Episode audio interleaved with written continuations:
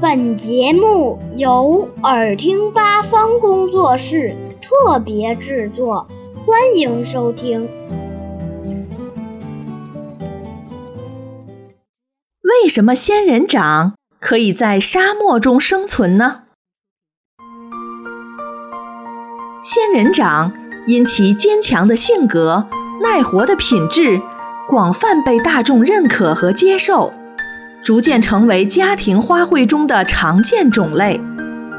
只要养护得当，它不但生长快，而且球体亮丽，开花繁茂。其实，仙人掌喜欢生长在干旱的沙漠里，在干旱的环境中，仙人掌逐渐形成了独特的抗旱特征，茎肥厚多汁。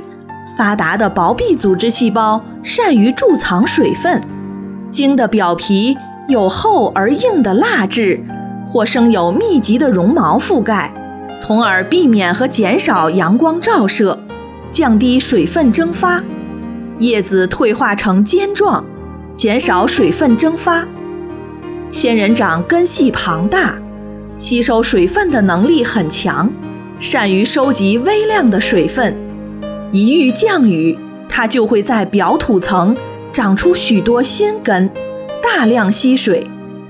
仙人掌的大根有很厚的木栓组织保护，能在灼热的沙石上顽强生存，而不会干死。有些大型仙人掌的寿命可达数百年。仙人掌是仙人掌科植物的统称，共有两千多个种类。有掌形、球形、柱形等多种形态。北美的墨西哥是仙人掌的故乡，也是仙人掌生长最多的地方。